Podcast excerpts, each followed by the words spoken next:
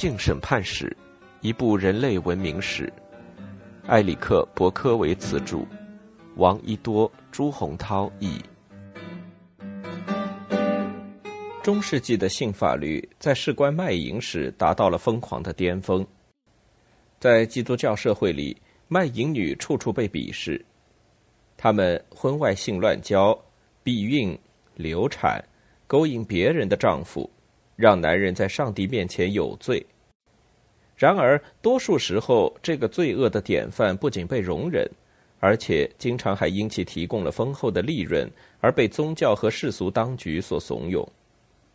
当然，会采取阶段性的措施打击卖淫业，但是卖淫作为印钞机的功效实在太强大，以致所有的这些打击卖淫的尝试都难以为继。基督教对卖淫的暧昧态度可以回溯到圣奥古斯丁时期。我们记得，他认为所有的性欲都是不洁的和邪恶的，同时他也意识到男人会听从他们的性腺的召唤。没有比卖淫者更邪恶的人了。但是奥古斯丁也清楚，如果没有卖淫的，男人的情欲会四处横溢，玷污整个世界。卖淫者要下地狱。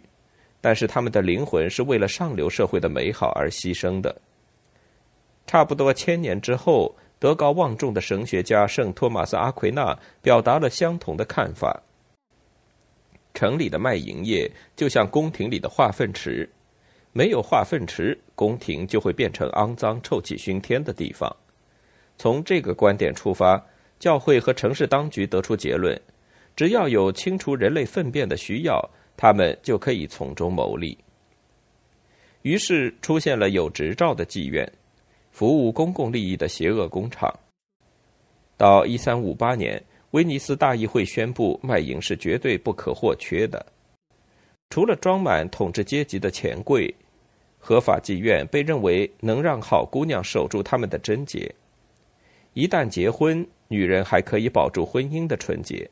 让自己的丈夫在家庭之外满足他们不同寻常的性需求。的确，卖淫越被合法的接受，它就越被称颂为保护家庭价值的城堡。一四零三年，佛罗伦萨市设立了城市办公室，他开设了一个市办妓院。当时人们认为人口出生率下降是由于太多的男人在适婚年龄之前尝试同性恋。于是，希望如果男人习惯与漂亮女人交欢，那么他们就避开了邪恶鸡奸罪的肮脏和污秽，从而最终与美丽的姑娘结婚。对卖淫者高超技巧的需求一直很多，我们已经领教过他们如何被当作专家在法庭上解决性无能的争论，但是他们的作用远不止于此。成功的妓女深知当地人的性技巧。有人意识到这些信息的价值，并从中发财。一个伦敦妓女成了待嫁姑娘的咨询师，开门营业，告诉他们未来丈夫在性上面的情况。她对某个男人不屑一顾的评价，导致了一个有钱寡妇退了婚。那个男人起诉了那个妓女，因为他让她损失了可能从那桩婚事中获得的财物。当地商人开的妓院被刻以重税。市政当局也支持自己开办的妓院，这些妓院肯定利润更高。十五世纪，地荣市和周边地区的人口不足一万，但是这个城市有一个公办妓院和十八个私人妓院。在斯特拉斯堡，仅六条街道上就有五十七家妓院。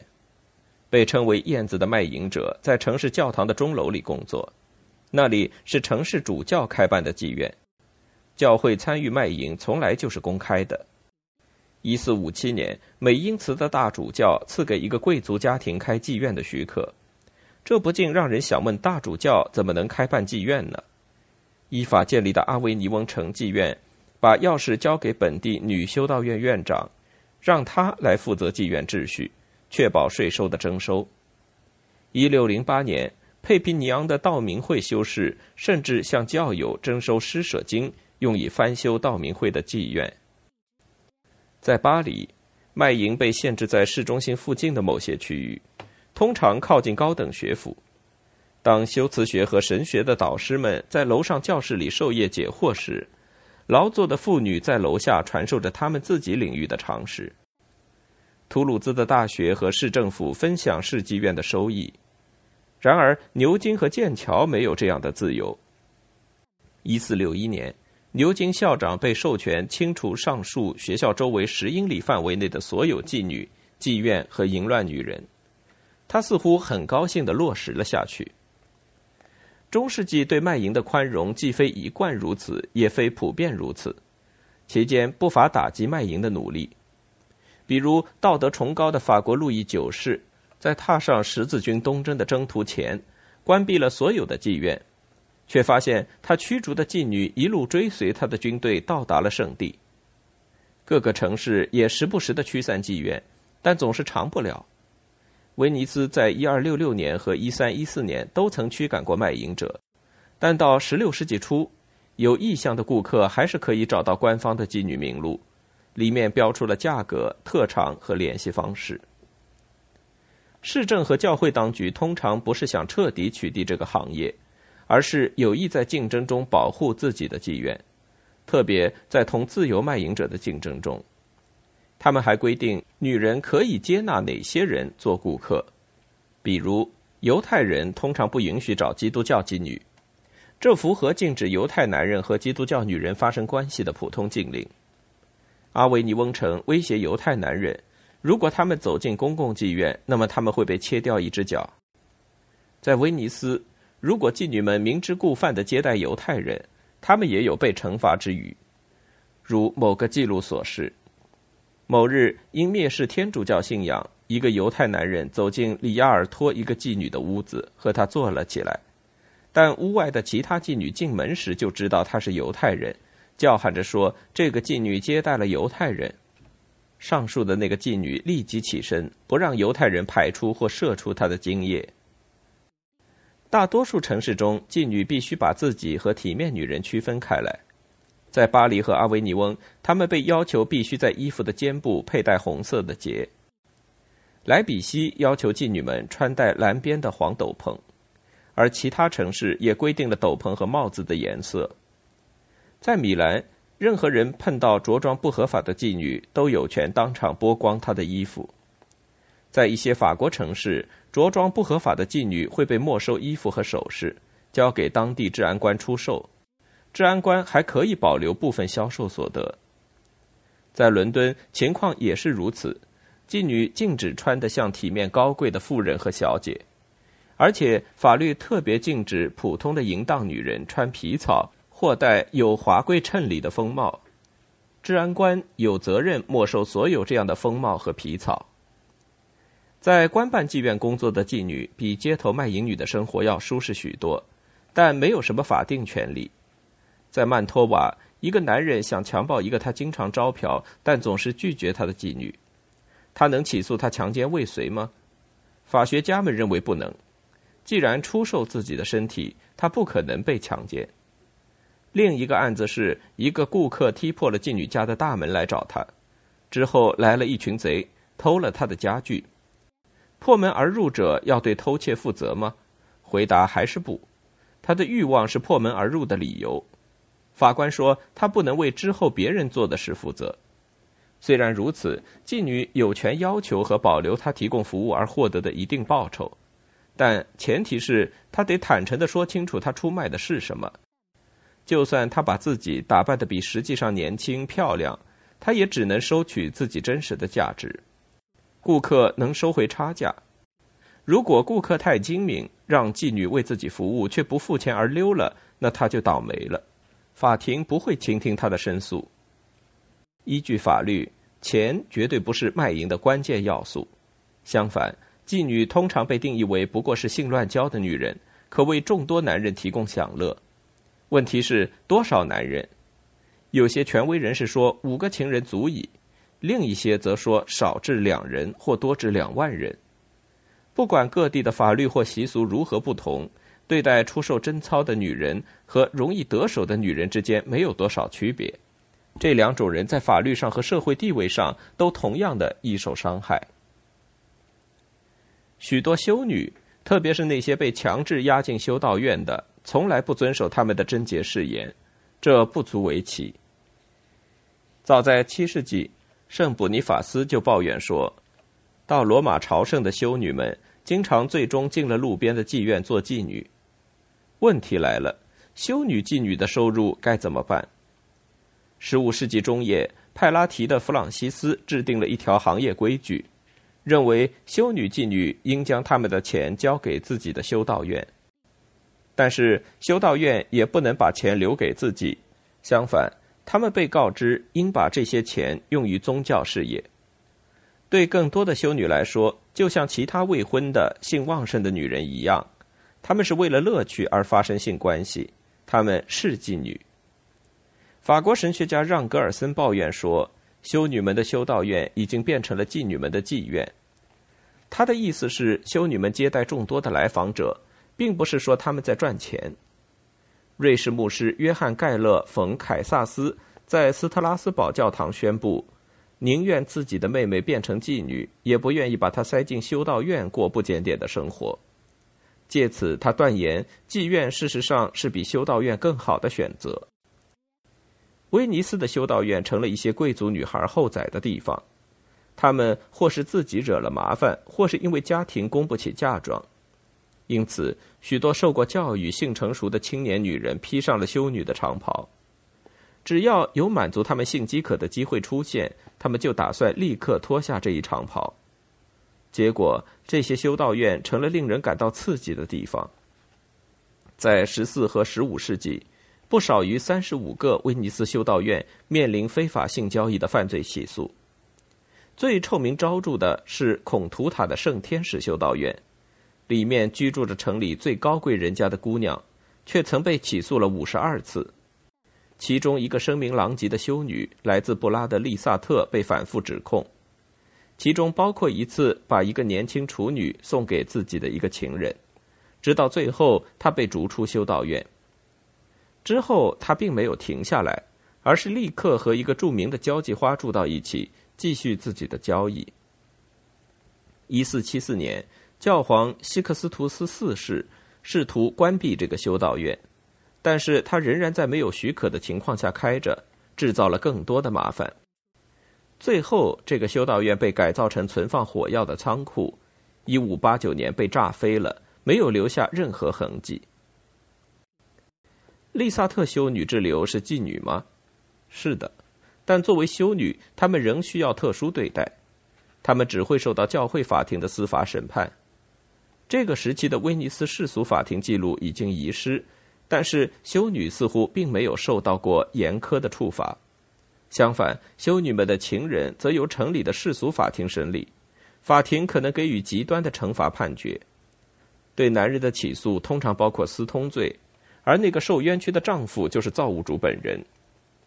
一三九五年，安东尼奥·维亚纳被起诉多次进入圣克罗斯修道院，与修女尤西亚·特丽莎在卧室同眠。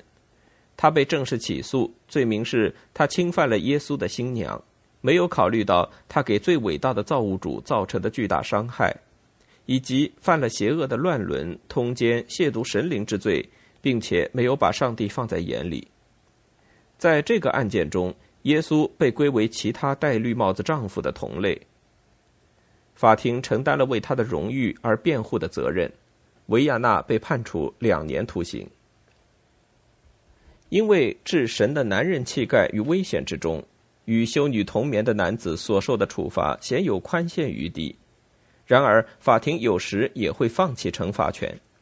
在某个案件中，一个名叫波利塞纳·卡瓦托塔的年轻修女，在修道院被贵族乔万尼·维里尔追求，在月光下的院子里散过几次步和求婚之后，他们做爱了，两人一直保持着情侣关系。不久，他们的孩子在修道院里出生。如果不是维里尔说服修女同他一起私奔，所有的一切就不会暴露。他被判刑两年，并处以罚款。但是法庭说，如果他给修女一千达克特金币，并娶她为妻的话，可以不用服刑。法庭记录结束于此，但是似乎有理由认为爱情赢得了胜利，而上帝的荣誉被忽视了。中世纪法律对鸡奸罪的控制和性冲动一样毫无理性。同样的性行为可能处以火刑，也可能被彻底忽视，这取决于性行为在哪里发生。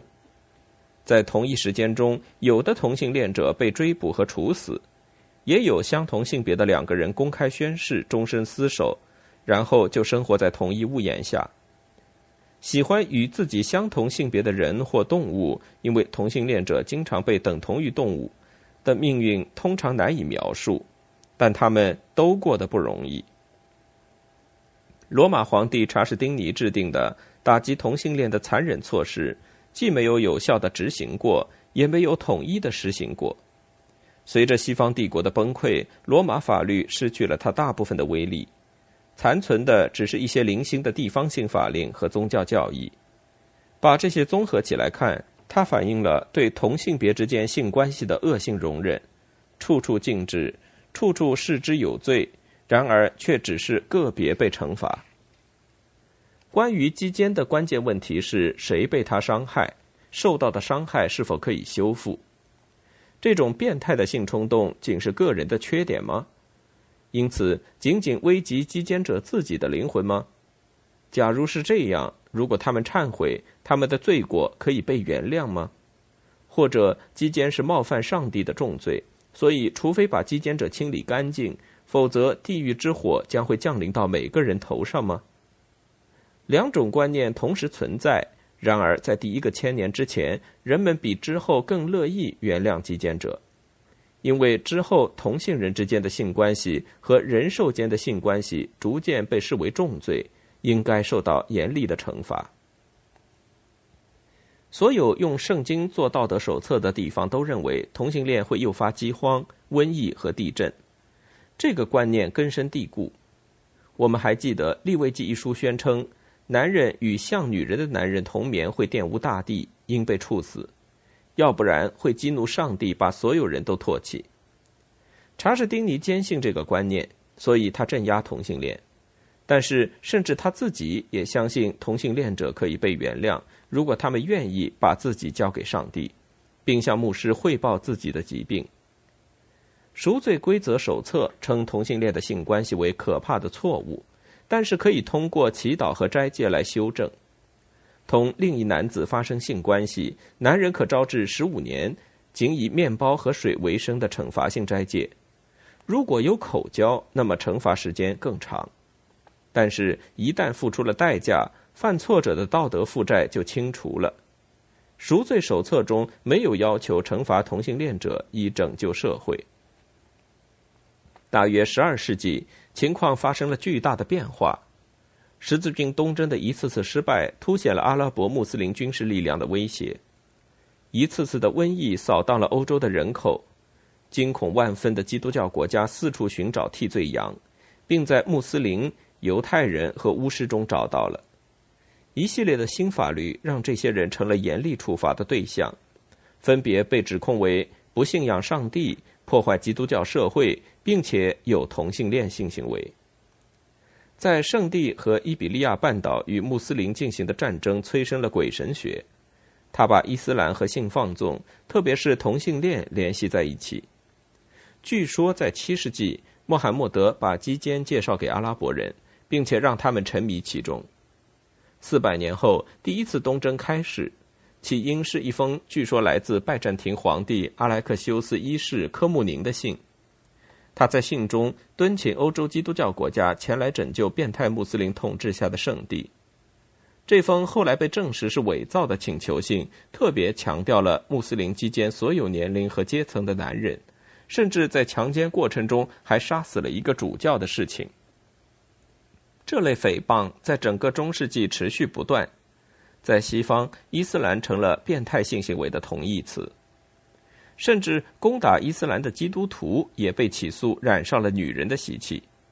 圣殿骑士团痛苦地发现了这一现象。一一二零年，耶路撒冷颁布了保卫东征军已经征服圣地的法令。很快，圣殿骑士团在战争中获取的财富以及在放债业获得的利息使他们非常殷实。他们在黎凡特各地拥有大片的城堡。并在巴黎建立庞大的行动基地，称之为圣殿。他们像半独立的国家一样居住在那里，嫉妒总是与金钱左右相伴。十四世纪，法国国王菲利四世也称美男菲利，把贪婪的目光投向了圣殿骑士。一三零七年，在骑士领袖雅克·德莫莱吹嘘在圣殿下埋藏有大量财宝之后，菲利逮捕了他控制下的骑士，并宣布没收他们的财产。菲利四世指控圣殿骑士的罪名是算计好的，旨在引发愤怒。骑士被指责崇拜穆罕默德，用人祭祀、践踏十字架，并为魔鬼服务。他们还被起诉有各种同性恋性行为。想到这些罪孽的深重，我们恐惧的发抖。菲利四世在逮捕令上写道：“在热切的围观群众面前，审讯者千方百计地逼迫许多被指控的骑士招供，但是鲜有人承认击奸行为。”一个骇人的情形是，一百多个骑士同时被烧死。一三一二年，教皇克莱芒五世正式解散了圣殿骑士团。两年以后，德莫莱本人也被处死。火焰熊熊包围着他的时候，他诅咒国王，也诅咒同谋教皇，预言他们俩活不过这一年。的确，他们不久之后都死了。基督徒们真切地感受到来自外部和自己社会内部的威胁，在这种氛围之下，四处都发出惩治同性恋的呼喊。上帝摧毁了索多玛和俄摩拉这两个邪恶之地的人。某部新法如是说，因为他们犯了违背造化的罪行。现在每个人都要警惕这一点，否则饥荒、瘟疫、灾难和无数其他的祸事将要发生。在中世纪晚期的人头脑中，疾病和战败都是异端邪教的自然后果，他们差不多都和变态的性行为相伴。在中世纪前期，击奸者可以被原谅，而现在人们觉得他们应该被驱逐或被杀掉。十二世纪后期，教会颁布了一部教会法，要求严厉惩罚所有的异教徒、犹太人、高利贷者、穆斯林和同性恋者。那些和相同性别的人发生性关系的人要被逐出教会和社会，因为这会招致上帝的愤怒。许多世俗法律再接再厉，以残酷的死刑来践行法律。十三世纪的一部卡斯提尔法相当典型。尽管我们不愿提及某些只有不计后果才会考虑和实施的事，但是可怕的罪行不管怎样还是时有发生。那便是一个男子违背造化，想与另一个男子交合。因此，我们下令，如果任何人犯了此罪，一经证实，双方都将当众被阉割，并在第三天被双脚倒挂致死，而且尸体永远不得取下。在别处，同性恋罪犯被判火刑处死和吊着男性生殖器吊死。到了一三零零年。差不多每个有司法管辖权的地方都有严惩同性恋行为的法律。一个城市要求同性恋者不仅要被处以火刑，而且还强迫他们的家人观看行刑过程，直到火苗燃尽。许多惩罚同性恋的法律也同时指向犹太人，他们特别受到鄙视。除此之外，犹太人还被怀疑饮了基督徒的血，有时被怀疑宴饮精液。因为他们与魔鬼为伍。在十一世纪九十年代，第一次东征时曾爆发民众暴力攻击犹太人的事件。不久之后，犹太人被屠杀，因为被怀疑和穆斯林合谋向井水投毒。一三八四年，黑死病爆发，夺去了欧洲三分之一的人口，反犹太主义的情绪达到高潮，因为人们普遍指责是犹太人用毒药和邪恶巫术造成了传染。有些人认为犹太人带来瘟疫，是因为他们对禁止犹太人与基督徒通婚的法律感到愤怒；另一些则认为犹太人听从了撒旦的指令。不管怎样，大部分的基督教社会都认为犹太人是最邪恶的异教徒。差不多所有地方都禁止与犹太人发生性关系。人们普遍相信他们有魔鬼的气味，会产下山羊和猪。当时的人认为，和他们有任何接触都会传染污秽。一二一五年，为了防止犹太人与基督徒之间意外的性接触，教会命令犹太人佩戴特别的标志和服装。纳粹德国臭名昭著的黄星标志就是这种习俗的复活。维也纳要求犹太人戴魔鬼或山羊角形状的帽子。如果蔑视当地禁止犹太人与基督徒通婚的法令，惩罚措施相当的严苛。一个名叫潘都鲁斯的犹太人因与一名基督教女人同眠，最后在阿维尼翁的教皇宫殿前被当众阉割。一二二二年。一名牛津的执事因与犹太人结婚，被以人兽交的罪名处以火刑。差不多在同一时期，一名巴黎男人因与犹太女人生儿育女，也被活活烧死，罪名是鸡奸。但是基本理由相同：与犹太女人发生性关系，就相当于一个男人与狗交配。